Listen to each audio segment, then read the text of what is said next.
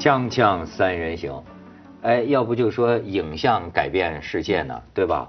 我看到一个影像，说还就真能改变欧洲移民政策。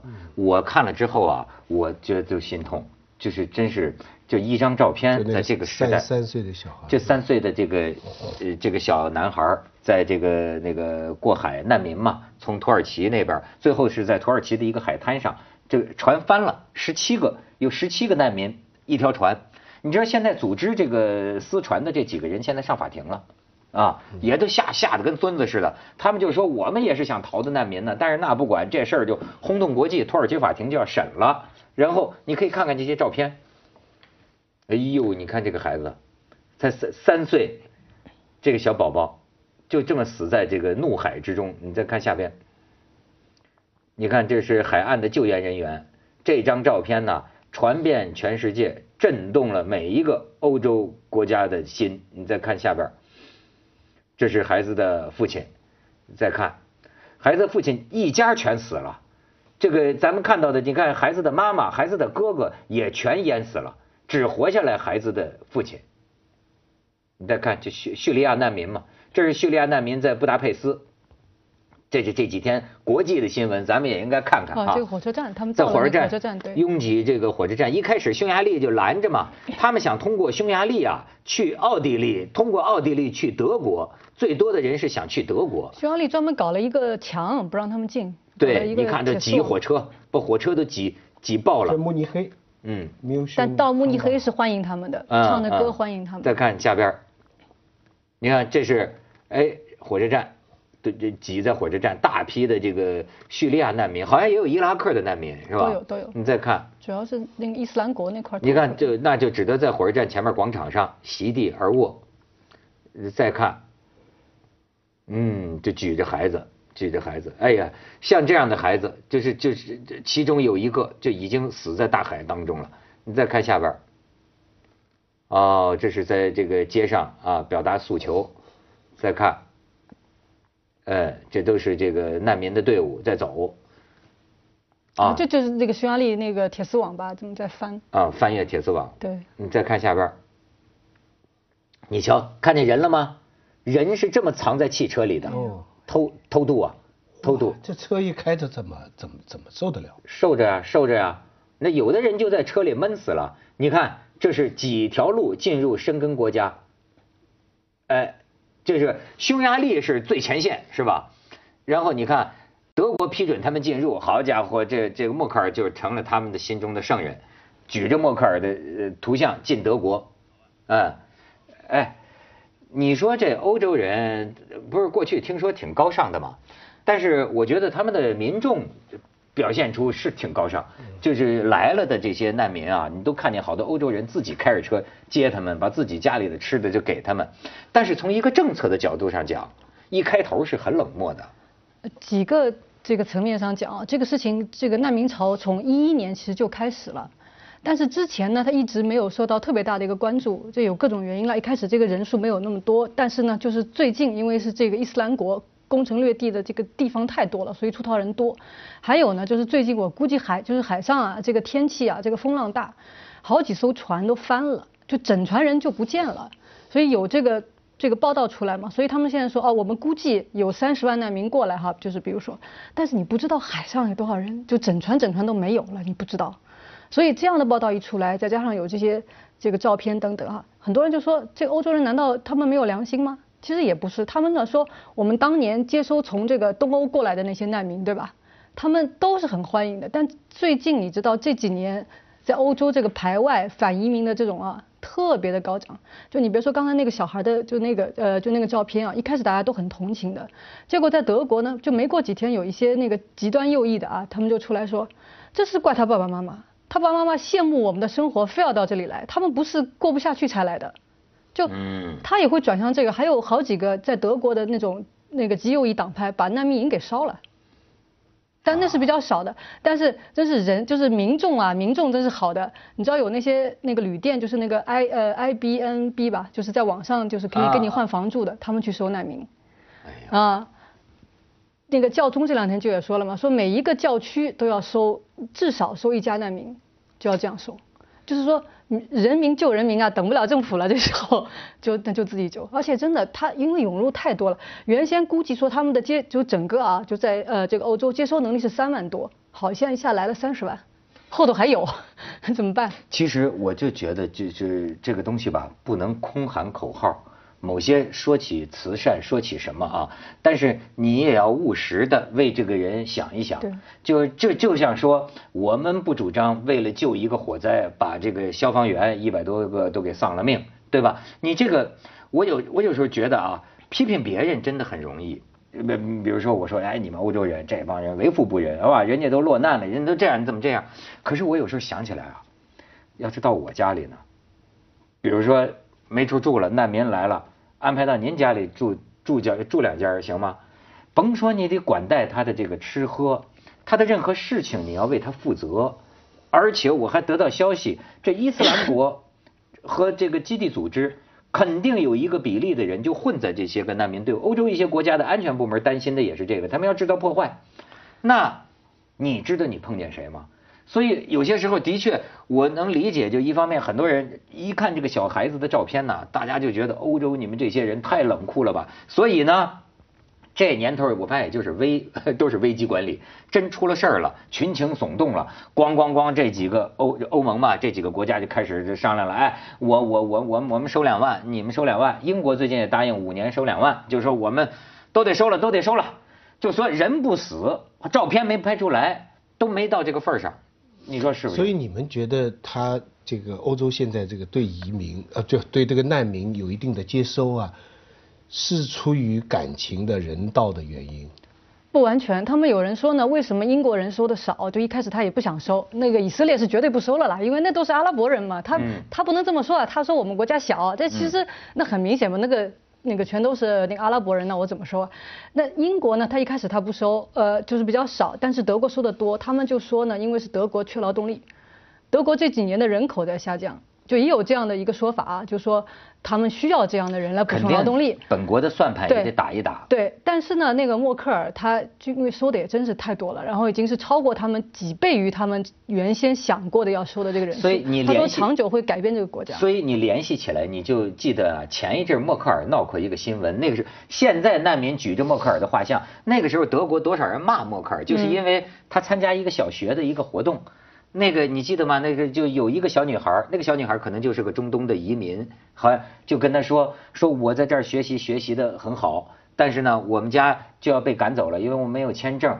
然后当时我记得默克尔说了一句听上去很冷冰冰的这个话，那个意思大概就反正就是该怎么办怎么办。结果很多人就批评默克尔没良心啊，就是怎么对待这个移民这个态度。你看今天看来又是这样，他又要选举了嘛，他准备。据说他要第三任要去选举了，而且现在都管他叫妈妈，而且就叫那个默克尔妈妈那些那个就是那个难民叫他，把自己的小孩就取名字都叫默克尔。但我说一句不讨好的话了，嗯，可能到时候人家要批评了。我觉得欧洲要是大量的这个吸收难民，而且释放出这么一个信息，就是你们那边有难了，我们会来尽全力来解决的话，这对。呃，叙利亚啊，对非洲的人呢，未见得就是好。有这个说法，德国已经受批评了。德国已经受批评。这个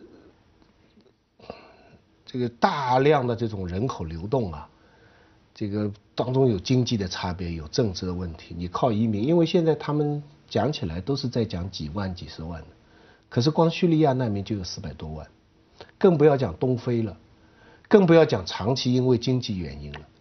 这个到时候可以是上千万，甚至更多。所以我不知道他们，我是看不大懂，因为我觉得一个欧洲这些国家，现在英国、法国都出来表态，好像都一个可以解释的原因是，就是你们刚才讲是面对民意，而民意是被传媒所驱动，大家出于善良的同情心。我觉得这个人真是很善良，很多人 Facebook 上面牵起来组织车队迎接移民，但是。客观来讲，一个政府他愿意接收移民，他以前哈通常是还出于一些别的考虑，比方说缺少劳动力，嗯，比方说我收了难民，敌对国的难民，我可以动摇敌对国的军心。在以前很多难民是这样的，这个越南难民那时候香港也接收，西方国家对越南难民都持欢迎的态度，其实要打击这个越南这个政府的这个信心。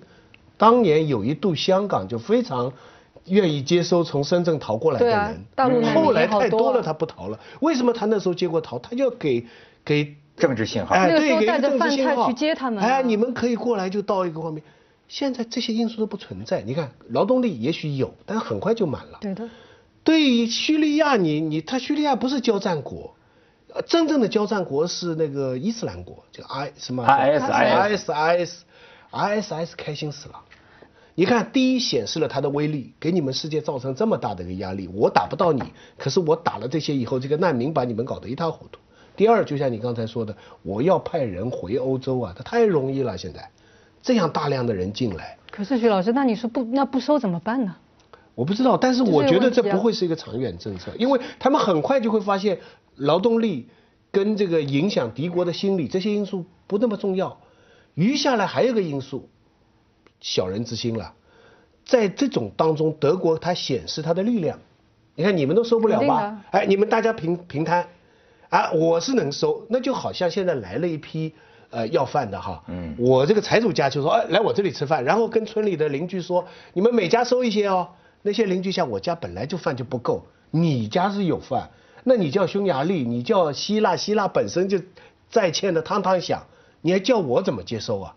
希腊接受，希腊好。现在希腊，我倒是现在他们想接受。第一个到希腊。希对第一个到但是马耳他大这不是到希腊到希腊什么岛啊，科斯岛啊，不是希腊可能也无所谓，对吧？反正我也没吃的，但是人家还看不上希腊，对。人连奥地利都看不上。对，人是要假到希腊，哦，都是知道德国是好地方啊，对吧？这西那这就就好像家里有人要饭，你给他一碗粥啊，他哎哎，你你这个有鲍鱼所以你说难民当然是应该值得同情，需要救助，但是难民他心里也知道哪好哪坏，对 他也他也要去好地方所。以这事情复杂。锵锵三人行，广告之后见。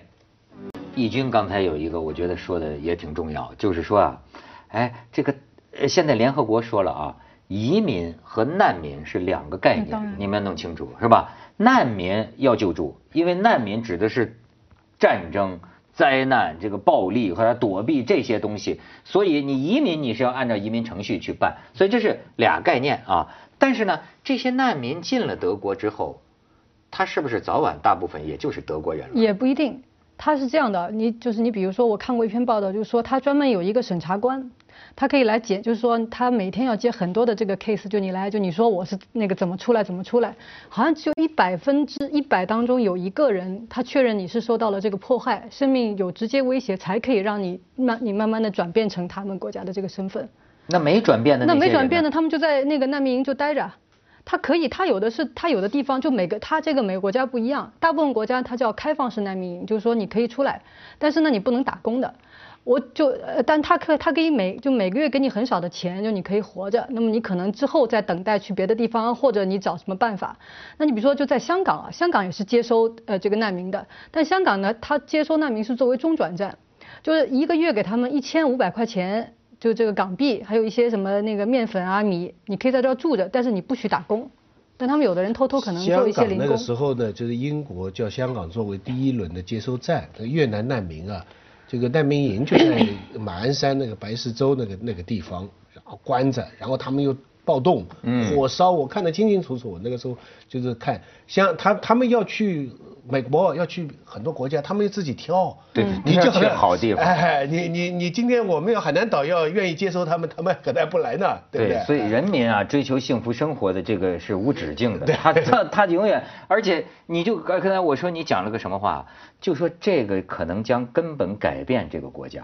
对的，就移民难民移入人数逐渐增多，这个问题现在已经出现。现在比如像北欧某国，我就认为他的国民也有道理，他国民就是集体性的，我们不欢迎移民，因为我们是个比较纯的基督教国家，我们自给自足，我们过得挺好。你们不是说伊斯兰教不好，而是说来了大批的另一种文化的人，甚至人数可能有一天生的还超过我们。那么那个时候我们活得能舒服吗？那个哥本哈根嘛，我在那里住，就是听当地的人说，这个太太典型了。就是说，他们也是好心收了一些阿拉伯的，在之前呢是移民，那个时候还不叫难民，也有些就是难民，但是就大家生活方式完全不一样。那那边的白人嘛，喜欢骑自行车，嗯，喜欢运动，吃蔬菜，然后呢，就是呃呃不结婚，嗯，不大生孩子，对不对？就有很多是这样，对不对？锻炼身体，然后那个伊那个伊斯兰教的到了那边移民过去呢。五个六个就生很多很多小孩，然后他那里高福利啊，你工作呢赚八千，扣掉税就拿五千，你不工作的能拿三千，所以呢他生了很多孩子，他每个人拿三千，他他过得比你好，他车还比你好，这个当然少数现象，我们不能说引引出一个宗教的或者是民族的歧视，但是的确。影响到改变到当地的生活方式，很多社区啊，嗯，就变变了，就啪，这是这么一个变成个社区，这个房价那些人就退出，对，所以他现在德国，他现在我这很奇怪。他说他们能够接收多少，接收多少，过几年那些那些人就受不了。那你说这个就是这个这个难民和移民的概念，这是最受诟病的。就还有一个什么呢？就有几个国家，像那个马耳他那种国家，它本来是卖国籍的，你知道吗？它本来是卖给想中国人啊什么人啊去移民的。哦。他那个国他那个国籍卖的很贵嘛，什么我也忘了是多少万欧元，你还不用在那住就可以拿。那现在不行了，要 你接受难民，难民又不给你钱，所以当他们表示出哦我不要难民要移民的时候，这时候就被人骂了，啊你就你就你就你光接收是有钱人，这这次还有一个什么问题啊？大家说你可看那些那个照片啊，很多人就在想说同情心能做什么？这个问题其实最早以前那个苏珊桑塔格写过一本书嘛，就旁观他人的痛苦，专门讲这个问题，就讲战争中呃这个照片。他说刚开始可能让你觉得就是说你会有这个同情感啊，但是当这个东西铺天盖地的时候，当你的客厅里的电视机不断的在放这个的时候，很多人会产生一种什么呢？哎，这个世界上的苦难太多了，其实我帮不了什么，反而有些人会转过头去。不过现在现在他们的划分界限就是说，如果你是因为政治战争的原因，嗯，我们可以承认你是难民，但是你是要想向往更好的生活，这种我们就不承认。但是你知道现在这个所谓的难民潮啊，欧洲啊，前些年开始是因为经济原因的，最早的时候是在法国跟英国之间的那个那个高速火车嘛，对不对？很多人都是在在这个，而且都是青壮年。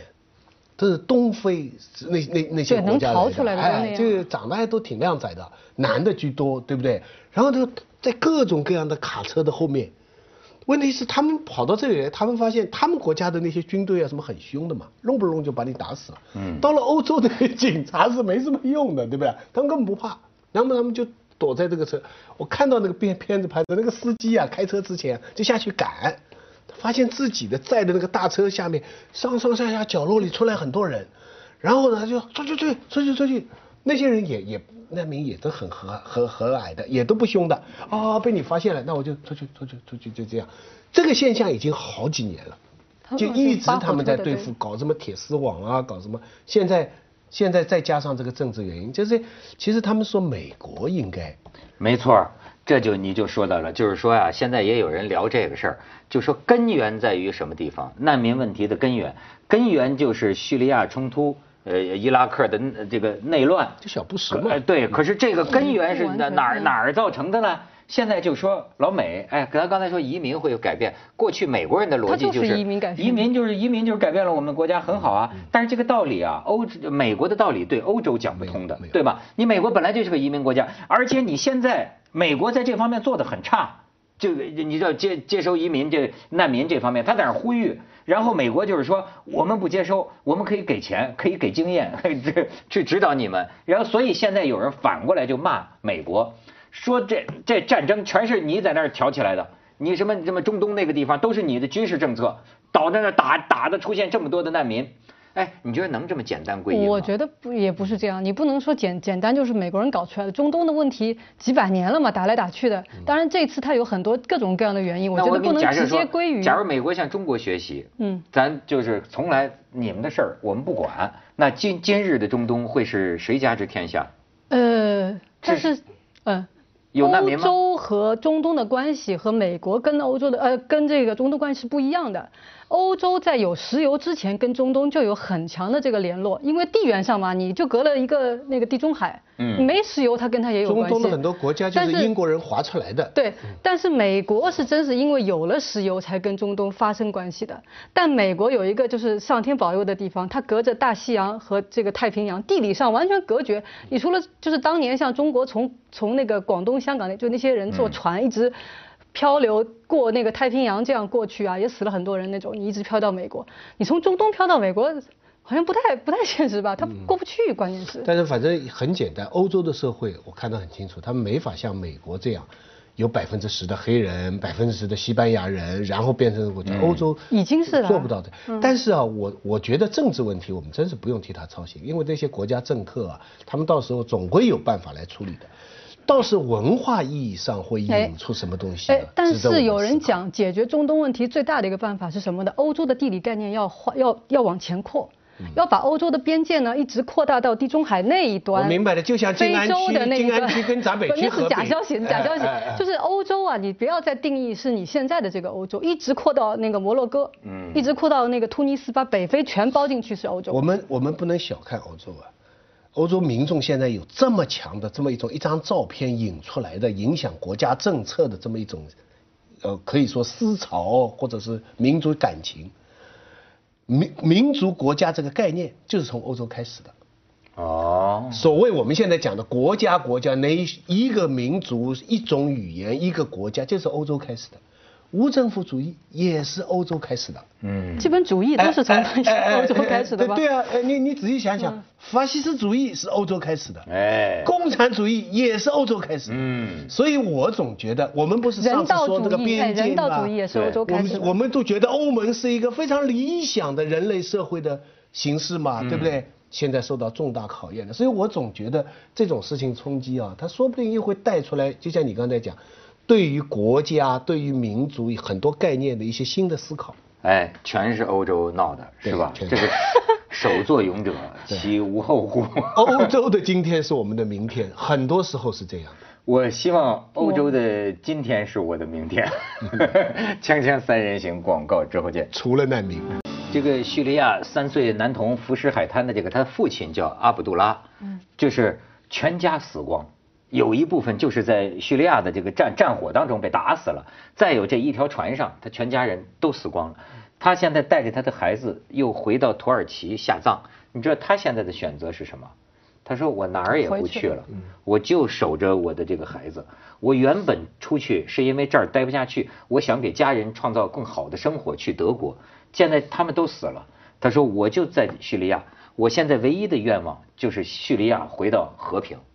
我现在就觉得，哎，这个，哎，我爸他们经历过，我听我爸说过，就是因为战争，因为战乱，你就知道过去为什么叫兴百姓苦，亡百姓苦。你们这个各派政治势力啊，在这里争胜，实际战火一起，你这当年我们老家是在山东那个。章丘那个那个那个那个地方，我爸爸就记得，就是你看这个老百姓的视角啊，他完全看不清，小孩什么都不懂，趴在就是趴在那个草垛子上，他一边是国民党，一边是共产党，甚至更早，就是一边是八路军，一边是日本鬼子，就在两边放枪。他说有我爸那小孩不知道说有的子弹他啪啪从我们头上打过去，小孩就看热闹，然后他就记得某个时候，他一说，后来我知道什么时候的解放战争那个时候。